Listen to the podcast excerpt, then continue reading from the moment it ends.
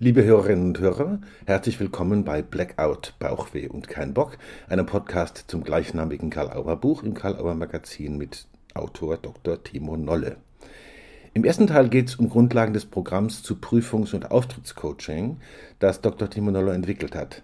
Es wird deutlich, wie Menschen mit Schwierigkeiten in Schule, Ausbildung und Studium besonders effektiv unterstützt werden können. Wie verstehen wir, was Lernen und Verstehen bedeuten, was emotionale Einstellungen bewirken und wie wichtig Selbstregulation ist? Und was lernen wir daraus für selbstwirksamen Umgang mit Leistungssituationen, in denen es drauf ankommt? In den weiteren Teilen werden diese Themen dann jeweils detaillierter ausgeleuchtet. Viel Spaß mit Timo Nolle. Hallo und herzlich willkommen, lieber Dr. Timo Nolle, zu unserem ersten Teil der Staffel 1 äh, Podcasts zu Blackout, Bauchweh und kein Bock. Was verbirgt sich dahinter? Es ist ein Buchtitel eines wirklich fantastischen und viel gelesenen und viel gekauften Buches, ist in unserem Interesse natürlich, mhm. das du geschrieben hast. Und es geht um äh, Therapiencoaching bei Prüfungsangst, Prokrastination und Leistungsdruck. Genau. Ähm, dahinter steht auch eine Methode, nicht nur die, aber steht auch eine Methode, die du äh, entwickelt hast für Prüfungs- mhm. und Aufstiegscoaching.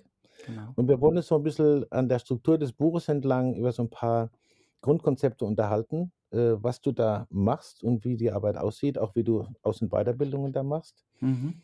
Ähm, für diejenigen, die vielleicht sagen, okay, ich höre mir das erstmal an, äh, mhm. so eine Art kondensiertes Hörbuch. Genau. Und dann äh, können Sie sich vielleicht auch weiter orientieren im Buch ja. für die Themen, die Sie besonders interessieren. Ja. Also willkommen zu unserem Podcast, lieber Timon Nolle. Ja, herzlich willkommen auch von meiner Seite. Schön, vielen Dank. Also Blackout, Bauchwehen, kein Bock. Prüfungs- und Auftrittscoaching. Das klingt ja erstmal alles so, äh, kennt jeder, banal. Was ist jetzt mhm. halt besonders dran? Mhm. Aber du hast eine sehr besondere Art und Weise, wie man auch von denen, die mit dir gearbeitet haben, hört, äh, damit umzugehen und das einfach aufzusetzen. Was sind so Grundlagen für dich des Prüfungs- und Auftrittscoachings nach Nolle? Die Grundlagen nach Nolle, genau. Also mhm. erst nochmal, ähm, du hast gerade gesagt, das, ähm, das kennen viele und es stimmt Mhm. tatsächlich. Ähm, Mhm. ich habe äh, vor kurzem eine Studie in die Hand bekommen äh, aus dem letzten Jahr von der Internationalen Hochschule, äh, repräsentativ. 1600 Leu Leu Leute sind da befragt worden. Neun von zehn Menschen kennen Prüfungsangst. Mhm. Und das auch, hat auch erhebliche Auswirkungen auf den weiteren Bildungsgang. Viele ähm, fallen durch Prüfungen, können dann einen Job nicht machen oder ein Studium nicht abschließen oder eine Ausbildung nicht irgendwie abschließen. Also es ist tatsächlich ein großes Thema und rein zahlenmäßig auch äh, zunehmend. Ähm, ob Corona dazu beiträgt, sei mal dahingestellt. Ich gehe davon aus. Mhm. Genau, ähm, ja, nach, nach mir dieses Konzept, was ist das eigentlich? Mhm. Ähm, das Interessante ist überhaupt, ähm, dass, dass, es, dass man da was irgendwie doch Neues machen konnte. Das hat mich irritiert. Ich habe äh, vor zehn Jahren angefangen, mich mit diesem Thema zu beschäftigen. Mhm. Ähm, vielleicht kurz zu meiner, zu meiner Rolle. Ich beschreibe mich immer so selber als halber Lehrer, halber Psychologe. Das heißt, ich habe ähm, mhm. hab, ähm, Erziehungswissenschaft in Kassel studiert, also ganz viel Lehrerbildung gemacht, ähm, mhm. Schulforschung so ein bisschen auch, ähm, weiß, wie Unterricht funktioniert, wie, wie, wie Lernen funktioniert und natürlich auch Prüfungskonzeption und diese ganzen Dinge. Also eigentlich so Lehrerbildung, ne, das war so mein, mein Forschungsschwerpunkt. Mhm. Ich habe aber auch Psychologie studiert und kenne mich entsprechend auch mit den psychologischen, emotionalen Zusammenhängen und Lernprozessen aus und so bin systemischer Therapeut mhm. und äh, habe dann an der Uni Kassel vor zehn Jahren damals ähm, angefangen, ein Beratungsangebot zu machen für Studierende erstmal nur ähm, gedacht halt für Studierende der Uni Kassel, mhm. ähm, zu dem, was die halt stresst. Und das ist natürlich irgendwie, das sind Leistungssituationen, Prüfungen, mhm. mündliche Prüfungen, Referate, aber auch Hausarbeiten zählen dazu oder so allgemein mit dem, mit dem Stress irgendwie umgehen. Mhm. Und ähm, als ich das, wie gesagt, vor zehn Jahren angefangen habe, wenn man da bei Google gesucht hat, dann hat man interessanterweise sehr wenig Angebote gefunden. Also wenn mhm. man da gesucht hat, irgendwie nach Therapie bei Prüfungsangst, dann gab es da natürlich schon was, aber irgendwie sehr klinisch, schon sehr pathologisch orientiert auch. Ähm, natürlich gab es da irgendwie auch Heilpraktiker, die so, ich sage mal so zwischen Raucherentwöhnung und Abnehmen da irgendwie was zu anbieten, aber das hatte dann nicht die Qualität, die ich eigentlich ähm, ja, mir auch gewünscht hätte. Und Mhm. es gibt natürlich und gab es auch schon früher an den Hochschulen, Universitäten, in den Studienberatungen oder so psychosoziale Beratung An Anlaufstellen.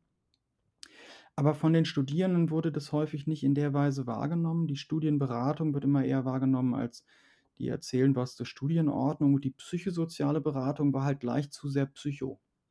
Mhm, mhm. Und Ja. ähm, ich habe dann angefangen, ähm, dieses Beratungsangebot anzubieten und auch so ein bisschen über damals Facebook Facebook nutze heute keiner mehr, äh, stark zu bewerben, also auch so ein bisschen studierendennahe Werbewege zu wählen und dann war das in null Komma nichts unglaublich ausgebucht. Also, ich habe da wirklich sechs Wochen Wartezeit gehabt zum Teil. Das Mhm. ist für ein Beratungsangebot an der Uni, wofür es auch keine Credits gibt, dann ziemlich viel. Allerdings, ja. Mhm. Und, ähm, meine Not war zu der Zeit, dass, äh, es also, dass ich im Prinzip damit Einzelkämpfer war Mhm. und, ähm, es keine richtigen Konzepte gab. Also, wie gesagt, es gibt natürlich in irgendeinem Lehrbuch zum Thema Psychotherapie auch ein Kapitel zum Thema Leistungsangst, aber das nützt häufig den Studierenden dann nicht auf die Schnelle weiter, wenn sie nächste Woche ihre Prüfung haben. Und auch das Thema Motivation ist, ähm, häufig nicht so brauchbar irgendwie beschrieben worden. Also, wenn man mit Leuten arbeitet, die irgendwie krankhaft prokrastinieren, dann passt das nicht darauf, dass man seine Hausarbeit verschiebt. Also, da irgendwie schon natürlich, aber, ähm, das ist dann wieder mit Kanonen auf Spatzen geschossen. Und das, was fehlte, das waren irgendwie, ja, so minimalinvasive Konzepte, die so für den Studierendenalltag, ähm, also brauchbar sind. Und Mhm. da habe ich dann halt angefangen, ähm, im Prinzip zusammenzustellen und zu gucken, was ist eigentlich nützlich. Mhm. Ähm, ich habe dann auch sehr schnell in diesem Angebot natürlich Nachfragen gehabt über die Uni Kassel hinaus, also Mhm. natürlich ganz schnell irgendwie von anderen Hochschulen auch, weil die Leute ja vernetzt sind, ne? Da sind Mhm. von denen Mhm. Mhm. keine Ahnung, meine Schwester studiert in Köln und kannst du da nicht auch mal? Oder irgendwie das Nachbarskind, was Abitur schreibt, das dann kamen auf einmal die Schüler dazu, Mhm. ähm, aber auch Prüfungssituationen, die jetzt irgendwie außerhalb von von Bildungseinrichtungen stattfinden, also Fahrschule zum Beispiel, ganz großes Thema, ja, oder, Okay. Mhm. ähm, Menschen, die in Betrieben irgendwie arbeiten, Assessment Center machen müssen oder so was, das kommt natürlich.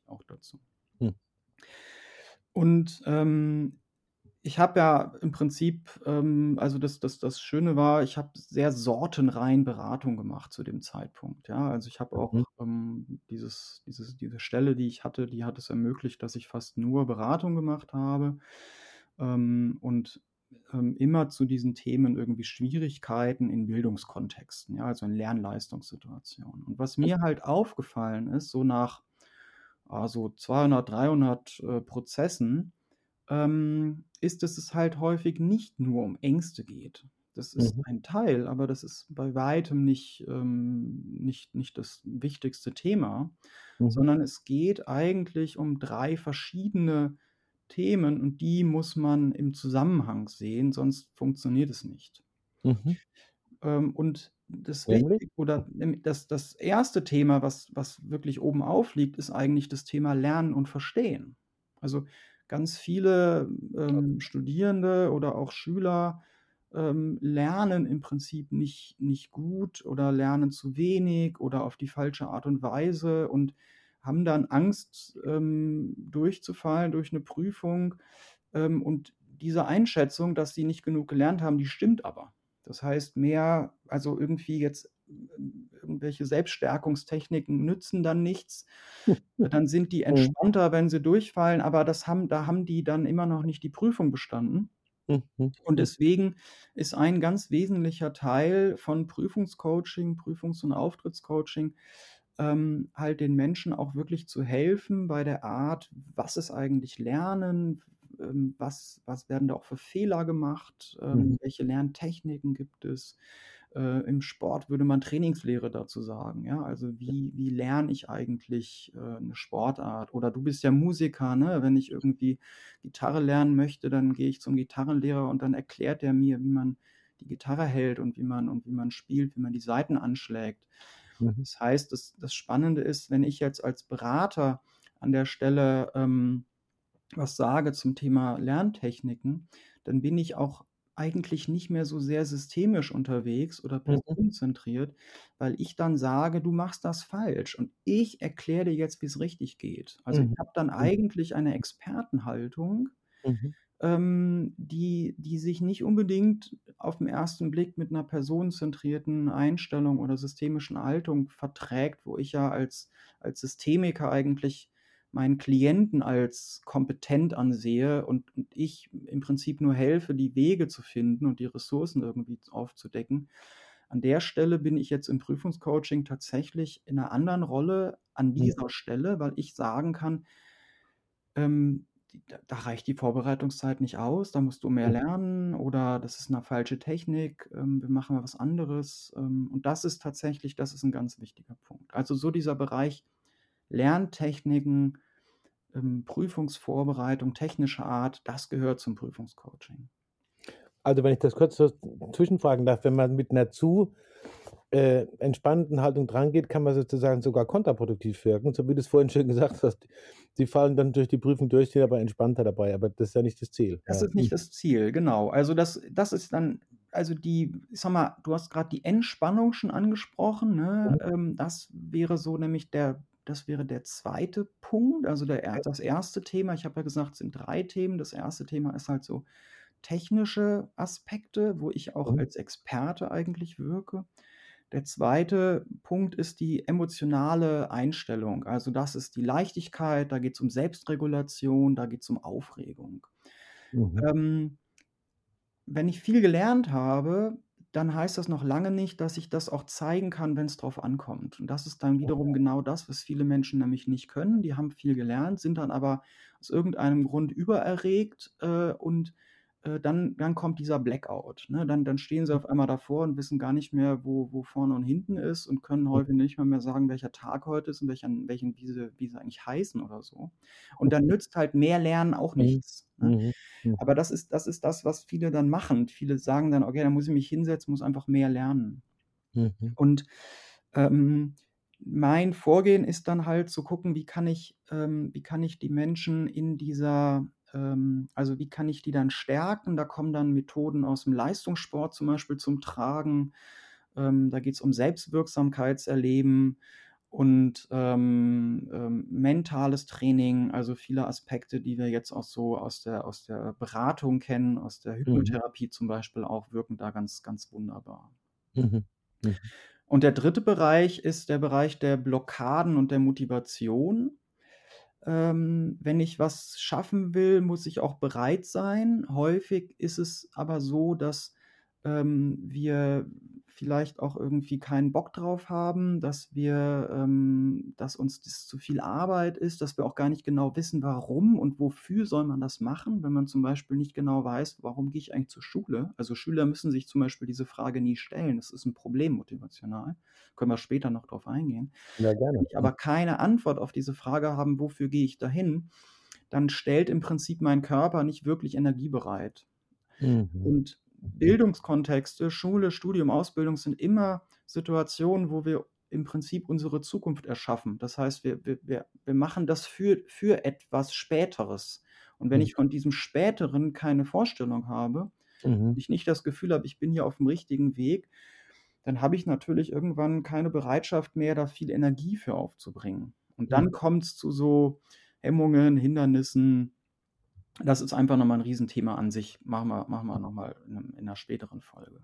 Ja, gerne. Und gerne, gerne. ähm, das, was meine Arbeit ausmacht, ist, dass ich diese drei Themen, technische Aspekte, Aspekte von Angst und Aufregung und äh, motivationale Themen und Blockaden, dass ich die zusammensehe. Das ist das Mhm. Spannende. Mhm. Viele Leute lernen zum Beispiel falsch, sind dann, äh, haben dann wenig Erfolg, sind dann frustriert, weil die Noten nicht passen und denken dann, sie haben ein grundlegendes Motivationsproblem. Aber das lässt sich häufig quasi behandeln, indem sie besser lernen. Mhm. Ja? Ähm, dann gibt es Leute, die haben, ähm, die, die können nicht lernen, sie sind unkonzentriert beim Lernen und das liegt daran, dass sie schon Angst haben. Mhm. Und Angst wiederum zeigt sich bereits beim Lernen. Also wenn ich Angst vor der Prüfung habe, dann habe ich das möglicherweise auch schon, wenn ich mich an den Schreibtisch setze. Wenn ich also Ja. dann mit Angst am Schreibtisch sitze, bin ich im Prinzip durch die Angst abgelenkt. Mhm. Und dann kommen die Leute in die Beratung und sagen, ich, ich, ich brauche eine andere Lerntechnik, ich muss lernen, mich zu konzentrieren. Dabei ist das überhaupt nicht der Punkt, sondern es geht um das Angstgefühl dabei. Und wenn das runtergeht, dann springt sozusagen das Gehirn auch wieder an. Hm. Und ähm, diese Sachen zusammenzusehen, das ist das Entscheidende, ähm, Mhm. was ich im Prinzip entwickelt habe. Ähm, Mhm. Und ähm, ja, das, das, das macht im Prinzip diese Arbeit aus. Wir können in den weiteren Folgen dann auch noch ein bisschen intensiver aufs eine oder andere gucken, vielleicht auch das eine oder andere Beispiel. Genau. Was ich jetzt noch sozusagen für mich mitgenommen habe, ist, ich habe mir nebenher den Begriff Auftragsklärung hingeschrieben. Du hast ja gesagt, wo unterscheidet sich das vom Systemischen? Und das finde ich unglaublich interessant, äh, Mhm. zu gucken, dass man nicht auf die erste Idee sozusagen in Anführungsstrichen reinfällt, Ja, weder von sich selbst noch von den Klientinnen, sondern das immer zusammensieht und dann guckt, womit muss ich eigentlich anfangen? ganz Ja. genau. Und schnell wird man dann nämlich au- sozusagen auf die falsche Fährte gelockt. Ne? Also Mhm. wenn man irgendwie sagt, ah, die Leute wollen jetzt was zum Thema Angst und dann ist es Mhm. das aber vielleicht gar nicht, was denen dann nützt. Ne? Mhm. Genau. Super. Ich bin dir sehr dankbar für diesen Auftakt und äh, da hat ganz viele Pfade gelegt, die wir in der weiteren Staffel gerne miteinander begehen. Also natürlich insbesondere du. Ja, Bis zum vielen Dank. Bis zum Danke. nächsten Mal.